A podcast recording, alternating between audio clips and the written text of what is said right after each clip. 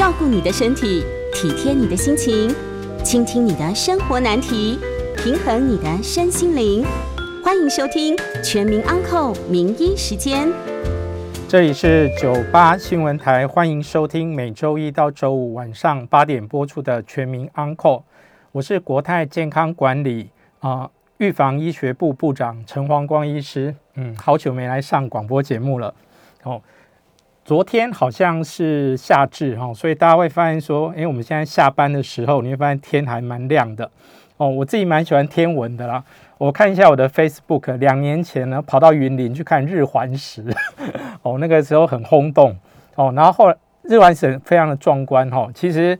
诶，我这一辈子到目前为止我看过两次，在台湾要看到第三次好像没什么机会了。哦，有一次是大概已经十多年前，那是在早上的时候看到，因为那时候只有台北市的某一个区域看得到。那那天运气不错，日环食的时候刚好。那个天空的云有打开一小部分，所以那时候我有看到一次。然后前年那一次，大概全国很多民众都跑到中部去看日环食，所以非常的壮观哦。到现在，呃，印象还非常的深刻。好，那那现在渐呃渐渐步入夏天哈，但是就是说，我们一开始哈，还是先来关心一下疫情哈。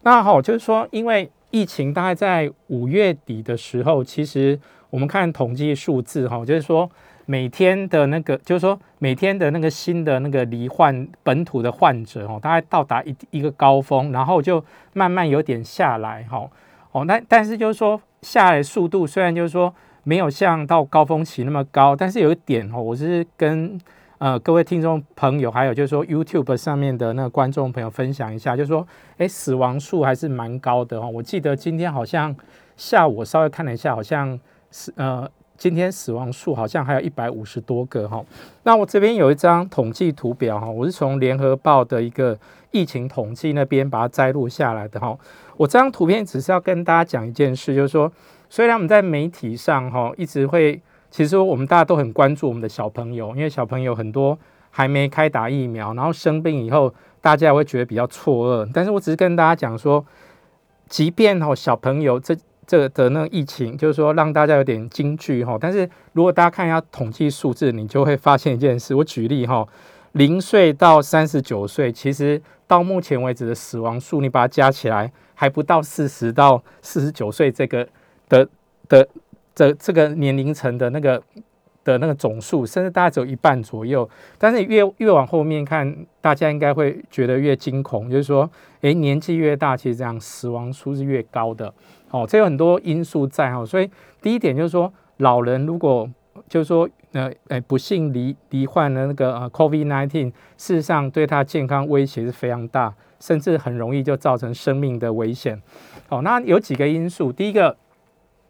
老人家哈常常都本身就有一些慢性病，哦，或甚至有一些肿瘤，或者说中风或一些心血管疾病，所以本来有点风吹草动，像以前得流感一样，诶，可能一不小心就过世了哈。那当然在 COVID-19 的这个时代，本身有慢性病，再加上个传，再加上个传染病，哈，那个身体非常脆弱，所以死亡率是非常高的。这第一件事。那第二个哈是照顾上的问题，就是说因为有加了一个传染病的因素在，所以有时候我们本来 focus 在老人是他的某个啊中风、心脏衰竭，或者说某个癌症，但是现在加个传染病来的时候，我们的那个什么注意力会集中在他那个传染病上面。那因为医院也有点焦头烂额，第一个我们已经被那个疫情轰炸很久了，人力也不足，那加上。医师要去调配，要去照顾在专责病房照顾这些病人。那我讲过，因为很多老老人家本身自己就有一个很严重的疾病，在那个地方的照顾的品质就不会像平常那么好，所以这些都造成老人家就是说，如果他感染到 COVID-19 的时候，其实生命受到威胁是蛮大的。所以我觉得就是说，呃，传染病这件事就是尽量不要被感染到是最好的哈。现在大家已经慢慢都觉得好像没有什么天。嗯，反正没感染的，大家都说我们是什么天选之人，然后感染过、有打过疫苗，说是无敌星星。暂时不要先相信这件事哦，还是要小心哦。那我比较只是要提醒大家说，老人家要非常在意，尽量不要去感染。那我们今天哈要来讲一个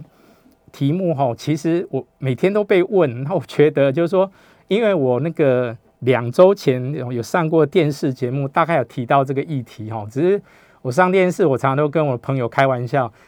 一小时的节目哦，我真的轮到我讲话时间很短哦，大概只有五分钟到八分钟，因为扣除广告时间，来宾主持人大家分到时间很短哦，所以有时候准备了好多东西，实际上能讲的部分非常少。那我干脆就是把我准备的那些东西分享给大家哈。所以我今天要讲的题目是什么？需要考虑营养补充品的时机。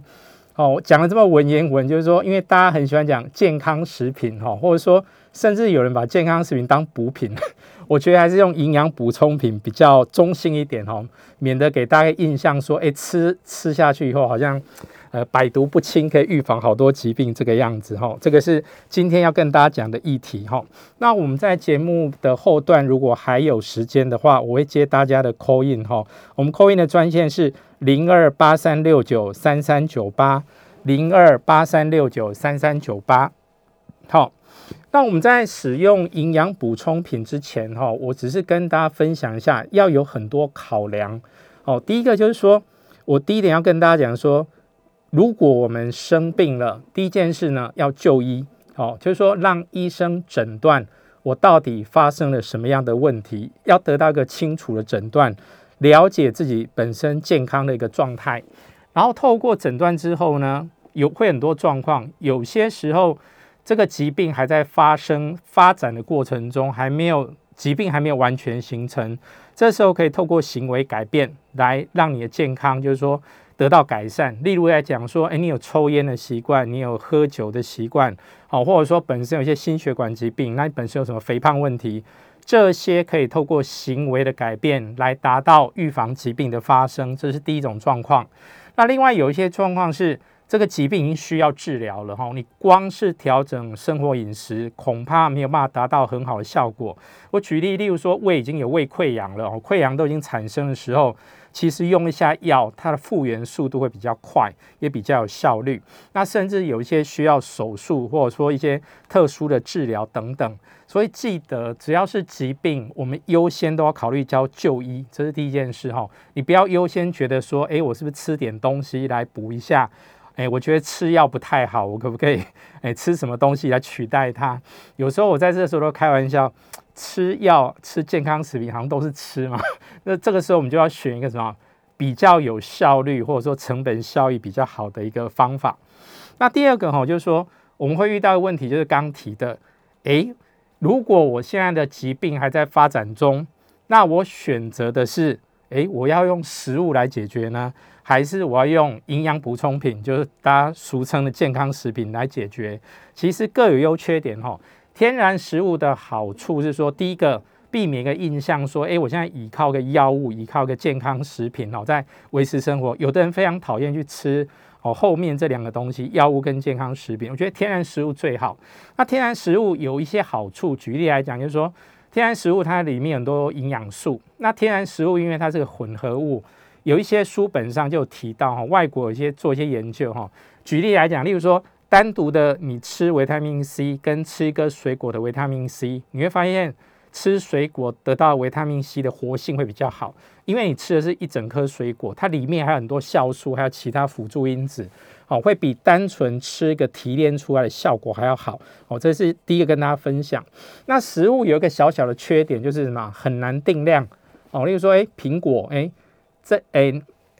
台湾产的苹果、外国产的苹果、日本产的苹果，啊，苹果多大颗？我们都是一个很模糊的概念。基本上，大部分正常饮食，大部分都可以得到你所要的营养素。但是它的一个小缺点是说，定量来讲就比较困难一些哦。甚至等一下会提到，就是说我胆固醇很高的时候，诶，第一个我可以考虑吃药，我当然可以饮食减肥去控制，我也可以考虑吃健康食品的红曲。那但是民众就问我红曲要吃多少，这就这就变了一个大问题。因为什么？因为健康食品有些好像可以定量，但实际上它跟药物之间的那个量要怎么去转换，会有点小小的困难哦。所以营养呃营养补充品虽然好像也可以定量，但是还是有些模糊的地带。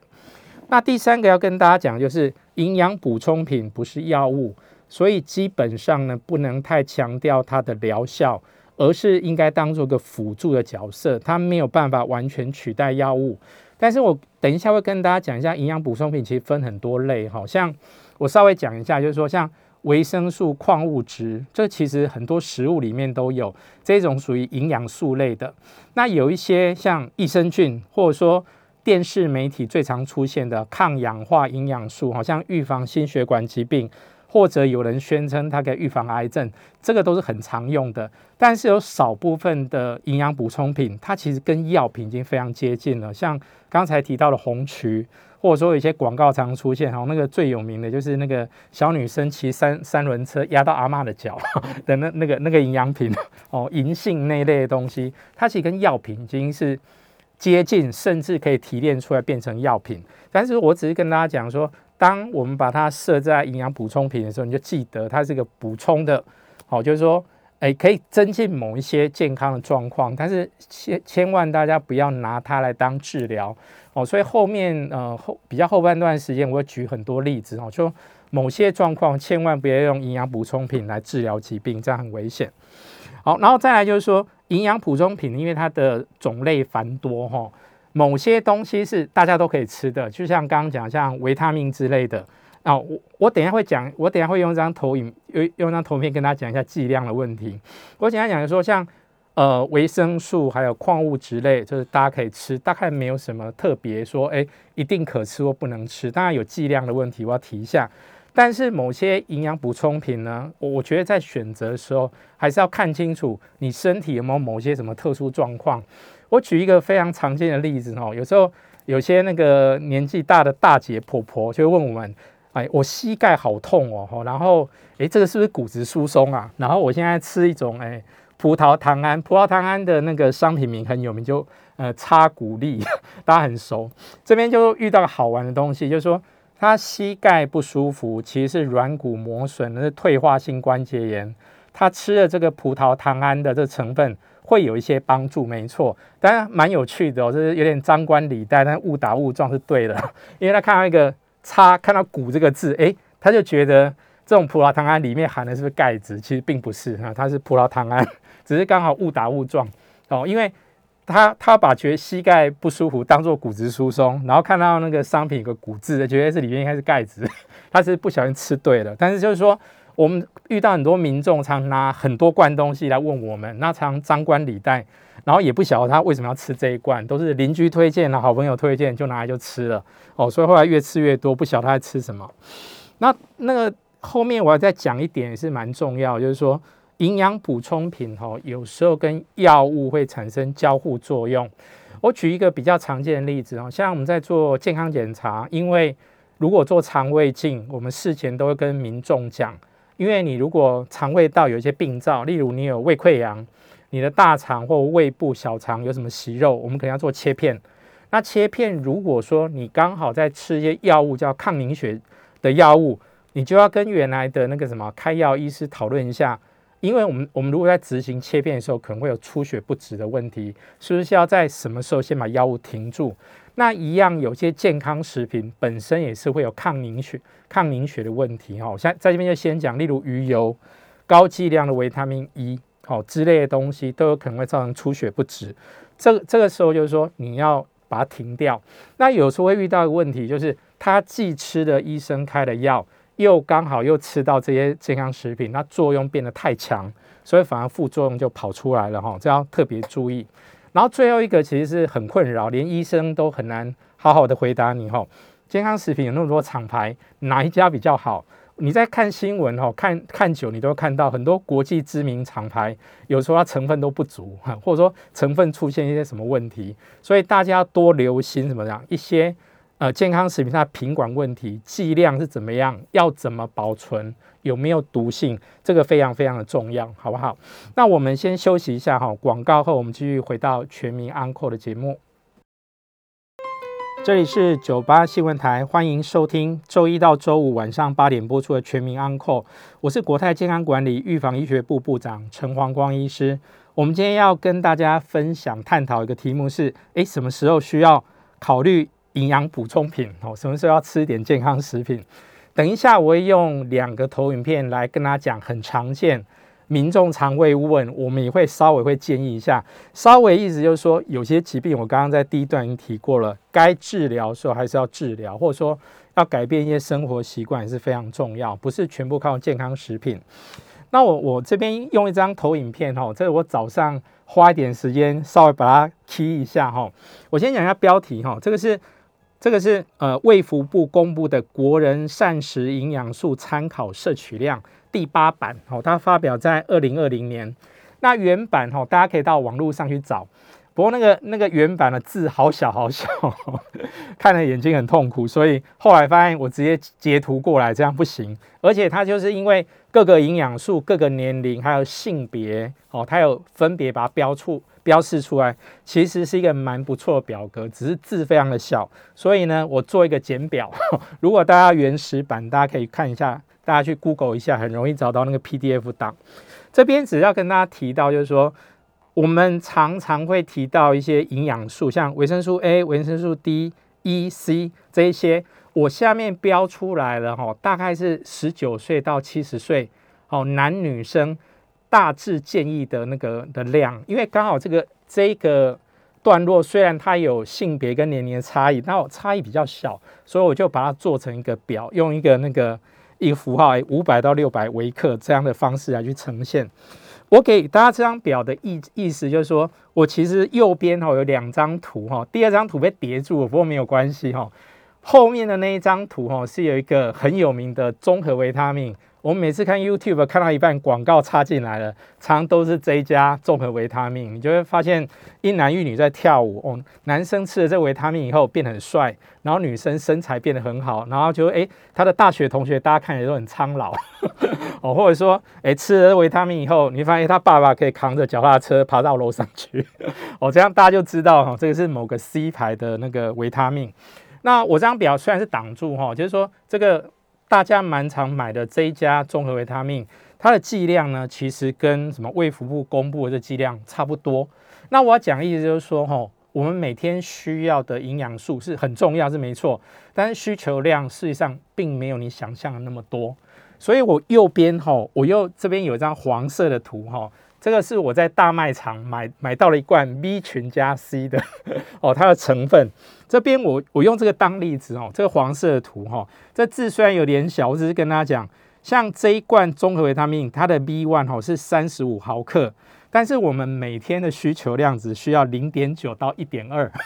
所以要说哦，它里面放的量很多诶。那这一类的维他命有时候还会做什么叫 mega 的哦，例如它 B one 就一百毫克。实际上比我们的需求量可能多，诶，二三十倍都有可能。哦，然后另外 B two 就是我们吃那个 B 群时候，大家都会个印象，吃下去十五到三十分钟后，我们的小便会变黄色。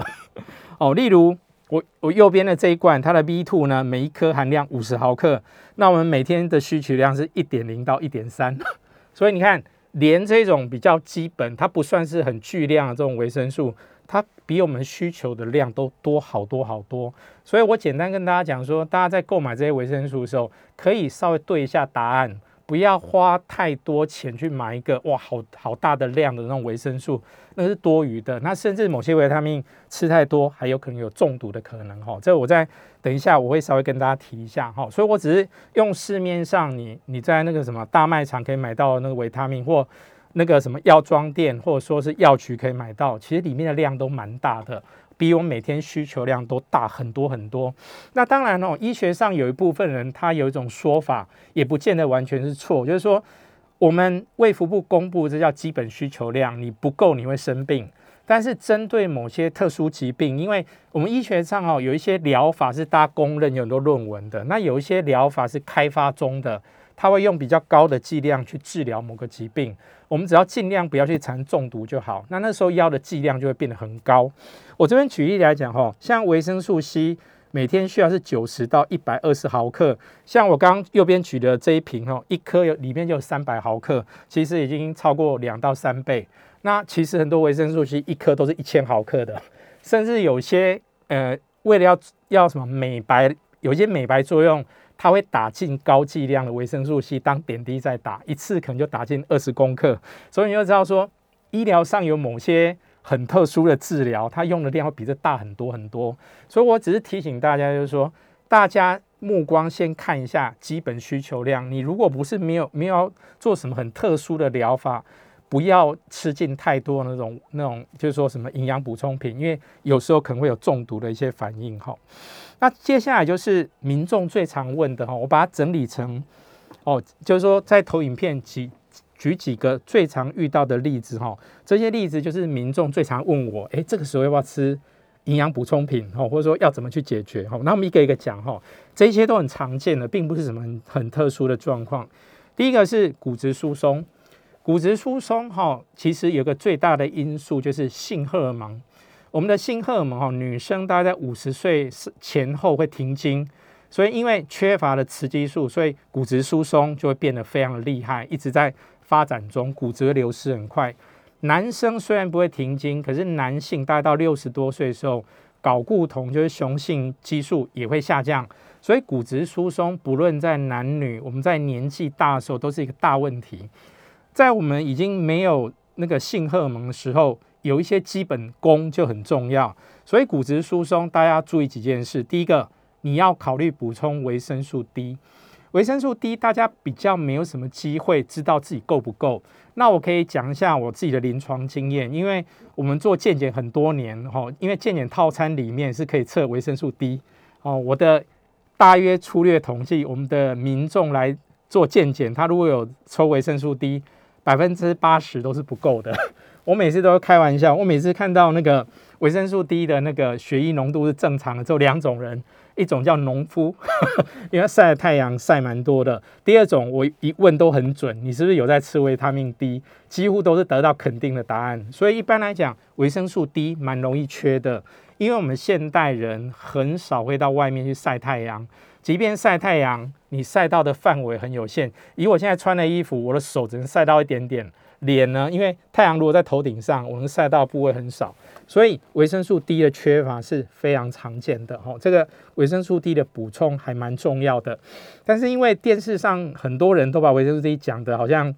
哎，是无所不能哇，这个也可以预防，那个也可以预防。哦，它实际上，我我简单讲，它比较着重的部分还是在骨质这一方面，是它主要的角色。有些东西还有待研究。那第二个东西就是钙质，哈，钙质如果你可以从牛奶、好 cheese、深绿色蔬菜、传统豆腐获得就 OK。那有时候有一些是饮食的习惯问题，或者说奶制品会让你拉肚子，你很难去摄取钙质，那时候你就可以考虑吃钙片。钙片其实。还蛮便宜的哈，蛮容易买到。那我刚才的前一张的那个营养素哈，我再把它回回过头一下。我们的钙质哈，大概我刚讲的，大概十九岁到七十岁需要量每天大概一千毫克。但是大家可以看到，如果你买的是综合维他命，它里面的钙质一般都不够的。为什么？因为那颗维他命的空间很有限，它没有办法塞进太多钙质。哎，所以你会发现说，某些在某些那个综合维他命的商品，它会强调我这叫银发族，它就多放一点钙。那实际上钙呢，因为需求量蛮多的，尽量从食物补充，不然呢，你可以买单方的钙来吃哈。这是跟大家分享一下。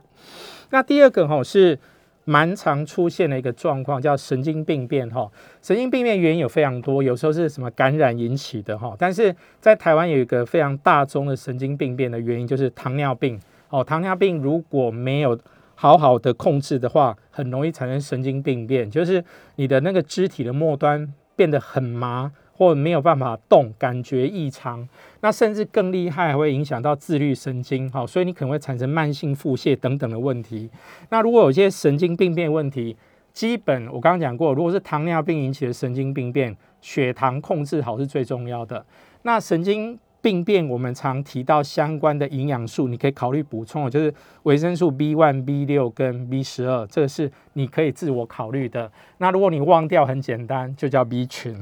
有讲过，你市面上买的大部分的量都是比你需求会多很多哈。然后第三个哈是一个非常常见的状态哈，请大家也可以考量一下，这个时候哈，如果你这个坏习惯一时戒不掉。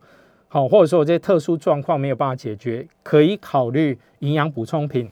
抽烟的人哈，血液常有一种物质叫做同半胱氨酸会过高，好，那另外喝酒的人经常会缺维生素 B one 叶酸。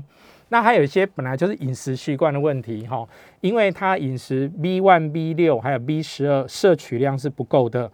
一样会造成同半胱氨酸过高。这几个健康状况虽然有点差异，但是它缺乏的营养素是很类似的。这个时候可以考虑吃什么？维生素 B 群还有叶酸。那另外你如果有抽烟的习惯，请戒掉；如果说有酗酒习惯，也请戒掉，因为这样才能根本解决问题。那我们临床上有时候会遇到某些人，他同伴胱氨酸高，是他本身的一些代谢、一些遗传的那个因子，他很难解决。这个时候，我们就会真的建议他吃一点营养补充品。那同伴胱氨酸过高，很容易造成血管的硬化，所以他在健检的时候是一个。目前蛮常我们在检验的一个心血管的一个危险因子。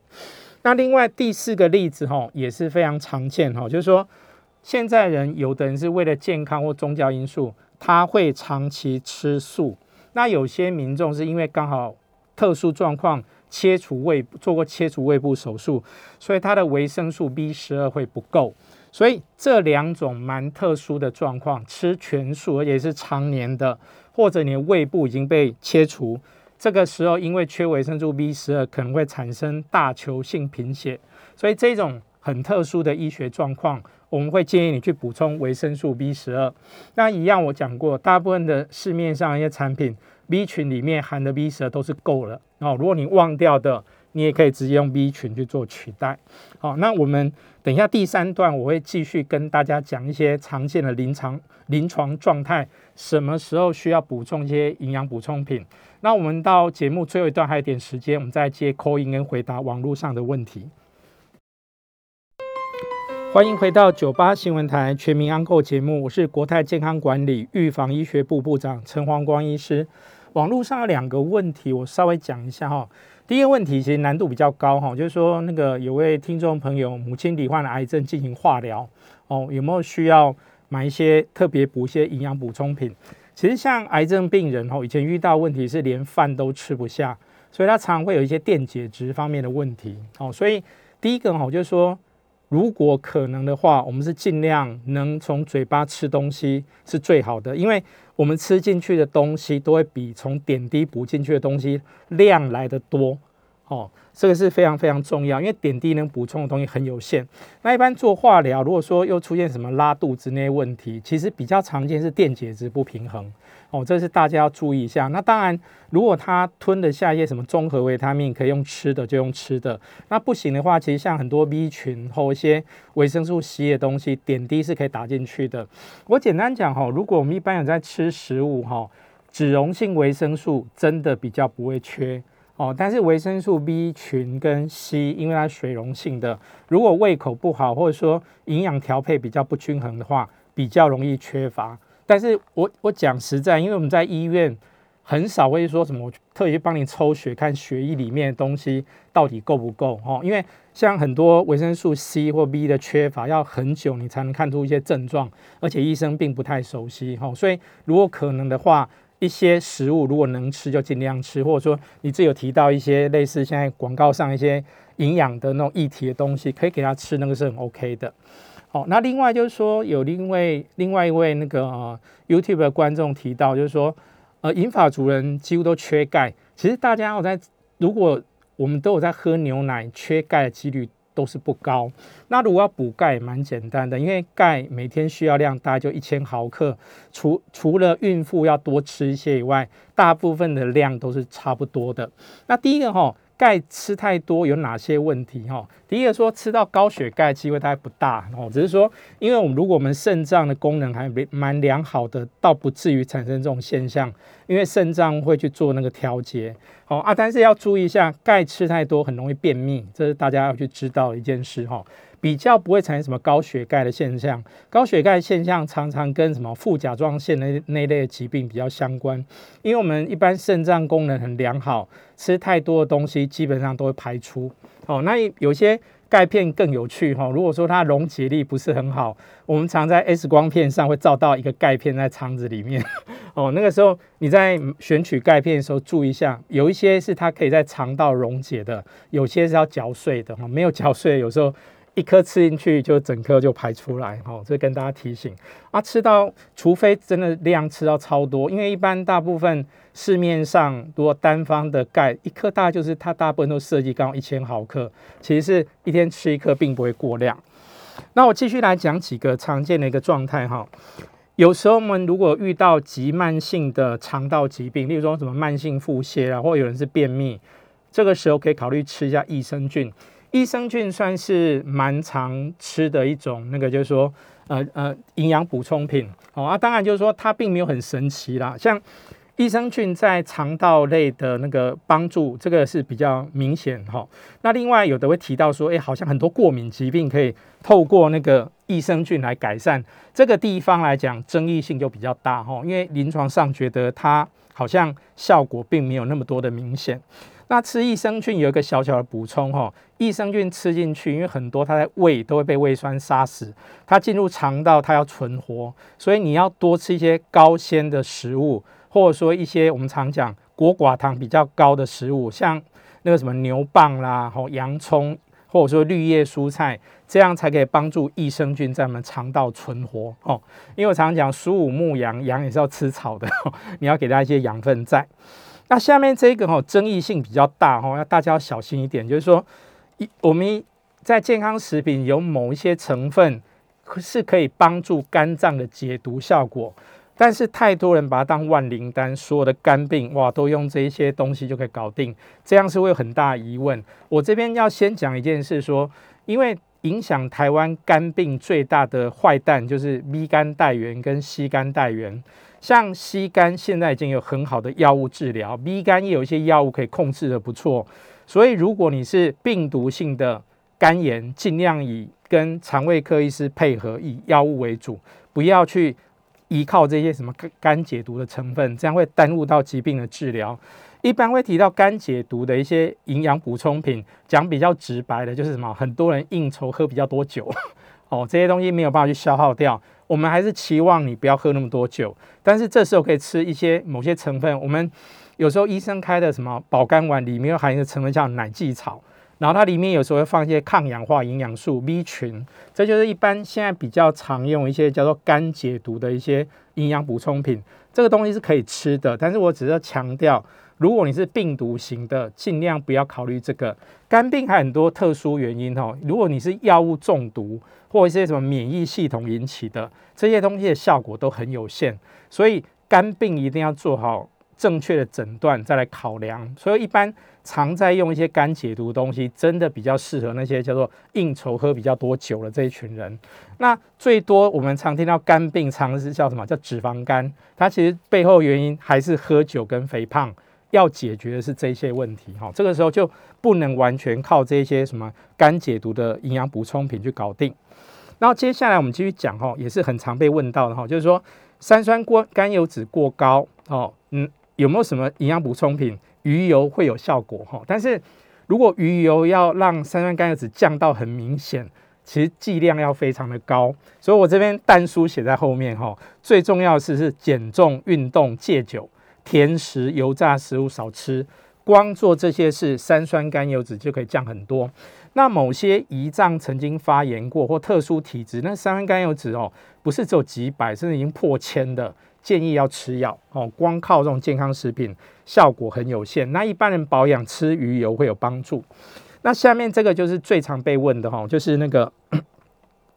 胆固醇过高。胆固醇过高一般常见是两个状况，一个是低密度脂蛋白 （LDL） 过高，还有 HDL 过低。像 HDL 是高密度脂蛋白，一般叫好的胆固醇。好的胆固醇跟三酸甘油脂的指标常是联动的。你透过减重、戒酒，哈，然后少吃甜的跟油的，有时候它就会回升。那因为哈低密度脂蛋白很顽固，因为我们的那个胆固醇哈有二十 percent 是从食物的。动物性脂肪去获得，但是有百分之八十是肝脏自己去合成的，所以有时候我努力的控制饮食减肥，有一些特殊体质人，他的低密度胆固醇就是很高。那如果说指数很高，达到健保给付药品的时候，我会建议你还是吃药，因为效果很好。那另外就是说，我刚刚讲过，健康食品哈，某些成分它跟药品接近一样的，红曲就是一个例子。因为红曲提炼出来可以降胆固醇有效成分，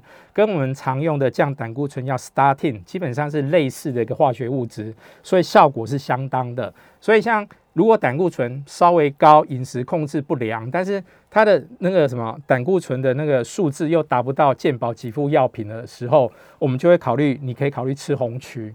那另外，在维生素 B 群里面有一个成分叫烟碱酸，或叫烟碱素，有人把它叫维生素 B 三。不过 B 三有争议啦，有人说泛酸才叫 B 三，哈，所以记得像烟碱酸、烟碱素这个成分也可以帮助降胆固醇，哈，所以 B 群里面这个成分有帮助。那当然最基本还是要记得我后面蓝字写的减重运动，还有动物性脂肪尽量不要摄取过多，哈，这个是非常重要的。那另外还有状况跟这个情况刚好是一个诶有点相关的，就是说我们哈有一种。我们身体有一种化学物质叫辅酶 Q 十，一般大家就叫 CoQ10 或叫 Q10，这是健康食品蛮常见到的。它有几个好处哈，Q10 跟细胞制造能量有关，所以早期它是用来辅助治疗心脏衰竭的。那另外后来大家发现它是个很好的抗氧化物质，所以它对保护心血管蛮有用的。但是我讲个有趣的哈，一般人年纪越大，我们身体里面 Q10 会慢慢下降。但是基本上都是够用的哦，不用特别去补它。但是你如果开始吃 statin 类的降胆固醇药，因为 Q Q10 的制造会被抑制，所以你那时候的 Q10 就不够了。所以吃长期吃降胆固醇药的民众，你这个时候可以考虑吃营养补充品的 Q10。另外，你如果不喜欢吃这种营养补充品，你可以从绿花椰菜还有菠菜去摄取。好，这是跟大家做一下补充。这种资料在网络上还蛮多的哈，大家可以参考一下。那另外，我们刚刚提到说，我们现在在做健检，蛮常做同半胱氨酸 （homocysteine）。另外有个叫 hsCRP，也是我们。一个很常见，就是说引起心血管疾病的重要危险因子哈，在健检现在都蛮常做的。它基本上它算是一个发炎的指标。我们身体有各式各样的发炎的状况的话，hsCRP 的数值就会偏高。那数值比较高的人比较容易有心血管的问题。那这个时候呢，它的一些解决方案呢，就是比较广泛。因为我刚刚讲过，现在很多健康那个什么健康节目，常常都在煮一些。多色的蔬菜啊，怎么样做一些比较营养的食物？其实他们大部分都在提的都是什么抗氧化维生素，像维生素 A、C、E，好，或者说抗发炎的鱼油，还有一些有时候会提到像姜黄、硫辛酸等等，这一些东西都是可以减少体内的发炎。没有说你一定要吃哪一项，就是说这一类的疾病，哦，这就是这一类的状况。那就是说，血管内膜容易发炎的状态，可以透过这些抗氧化的营养素来减少它的数值，就是说达到保护的效果。那当然后面还是要做一下补充，运动减重。哦，那甚至有很多研究，刚才的降胆固醇药或甚至阿司匹林，这个对降那个 hsCRP 也有帮助。哈，这跟大家提一下。那最后一项哈，就是一般民众常拿到一个。健康食品不晓得它干嘛，我这边做小补充。健检有时候会做到一个数值，叫纤维蛋白原。纤维蛋白原过高，一样血管可能比较有机会形成血栓。那这时候有一些刚才已经出现过很多次的营养补充品，有一些辅助的帮助，像鱼油、纳豆激酶，这个都有抗凝血的效果，还有银杏可以让微循环会可以变得比较好。这些东西都是我们在临床上。遇到某些特殊的那医学状况，好，就是说会建议大家可以考量健康食品的一些状况，好，这是提供给大家知道。那我们最后一段呢，我们会开放 call in，然后如果还有点时间，我再帮大家做一些，哦，就是说营养补充品中什么时候产生中毒的一些状况，我跟大家分享。欢迎回到九八新闻台全民安扣节目，我是国泰健康管理预防医学部的部长陈黄光医师哈。那我们还有一点时间哈，就是等一下我们做一个完结。那另外如果呃听众朋友想有问题想要 call in 进来哈，欢迎 call 这个电话零二八三六九三三九八零二八三六九三三九八林先生，医师您好哈，林先生你在线上？呃有有有，喂陈医师你好，好请说请说。OK。那请教一下哈，您刚有提到的这个同邦胱氨酸呢，有点难念哦，同半胱氨酸有点难念，对对对对对对，它跟这个一些癌症，比如说像膀胱癌有没有关系？哦，这第一个问题。第二个问题是说，诶，这个我们要老年人哈，可能缺钙，要多补充一些钙片。嗯，我有两个疑问哈，第一个。它因为老化，所以它才会一些营养素缺乏嘛，不管是钙啊、Q10 都是这样。那我们这样额外的这些补充进去，如果你自己的本身的身体吸收能力不是很好，那它真的能够补进去吗？能够补进去的又有多少呢？另外，这个补充的钙片呢，会不会影响结石的生成？啊，以上请教，我在线上收听，谢谢。OK OK，好，那第一个来讲我，就是说。刚有提到，就是说那个什么，哎，第一个叫同半胱氨酸哈，那个因为我们的吃进去的食物哈，就是说有一个氨基酸叫半胱氨酸，它代谢过后的这个物质叫同半胱氨酸，它会伤害到我们的血管壁，所以它是一个心血管蛮常见的一个危险因子。那我刚刚有讲，我在这边复习一下哈，用。维生素 B 六、B 十二跟叶酸，可以再把同半胱氨酸再去把它还原哈，还原成那个半胱氨酸哈，然后让它就是减少它对血管的伤害哈。这个是一个临床上常见的，但是它跟膀胱癌好像我以前读的资料比较没有提到这一个哈，它主要是伤害到血管的内皮，这第一件事。那第二个哦。刚刚林先生讲的很好哦，我们很多东西营养素会缺乏，本来就是跟老化相关。那我用钙质来讲哈，如果说你一般你的肠道没有特殊的问题，然后你刚好有时候我们吃钙会补充维生素 D，好，它跟你的肝功能、小肠功能、肾有关。如果这几个功能没有太大问题，其实它是会吸收的。哦，我们钙过。的吃进去浓度比较高，平衡的关系，它会进入骨质。哦，那如果说有时候钙不够呢，我们骨质里面的钙会溶解出来。为什么？因为我们身体的那个什么的渗透压，还有一些电，就一些一些细胞的运作，电解质需要去平衡。一般会失去平衡，都是肾脏功能出问题才会有这些状况。那钙我刚刚讲过哦，吃太多并不会引起结石。哦，因为身体在血液里面会达到个平衡。我们常见的结石，我稍微讲一下哈。第一个是肾结石，肾结石哈，水分不足，或者说我们哈，就说那个呃，那个就是泌尿道功能曾经发生过感染发炎的状态，哈，它表面已经没有那么光滑，就很容易附着钙离子。它甚至没有特别吃什么钙离子，结石会不断的产生。我我讲比较直白的，很多男生哈很年轻的时候肾结石就出现了哦，所以它主要并不是什么钙吃过多引起的哦啊。当当然我刚刚建议说，因为饮食有时候奶制品吃比较少，你又不吃豆腐，也不吃深绿色蔬菜，这个时候呢，钙片可能是你最后唯一可以做的选择，而且它不需要很大的量了。我刚刚讲过，大部分人一天大概需要一千毫克就够了哦，应该不会有什么太大问题。那反倒是肾结石，稍微注意一下，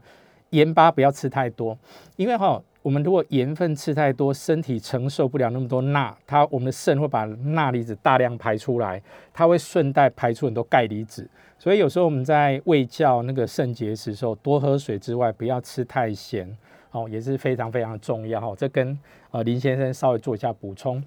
好，那我们节目还有一点时间哈，我继续讲一下哈。刚才我们的工作人员有问到我哈，这边刚好很重要，我就先拉出来讲哈，就是说药物跟营养补充品哈，它会有一些哈，就是说。大家要做个考量，但有时候你就记得，诶，它不要去重复去做使用。好，那我刚第一个我已经讲过，就是说，如果你是什么，你有什么病毒性的肝炎之类的，不要以什么保肝食品当主角。哦，因为你以这个当主角的话，因为病毒会不断的破坏你的肝细胞，这个时候事实上你要求助于专科医生，可能用抗病毒药或干扰素去做处理，这很重要。那如果酒精性引起的戒酒，哦，有时候是免疫系统引起的肝病，有时候甚至要用到类固醇，这个是大家要注意的。那第二个是非常常见的哈，就是说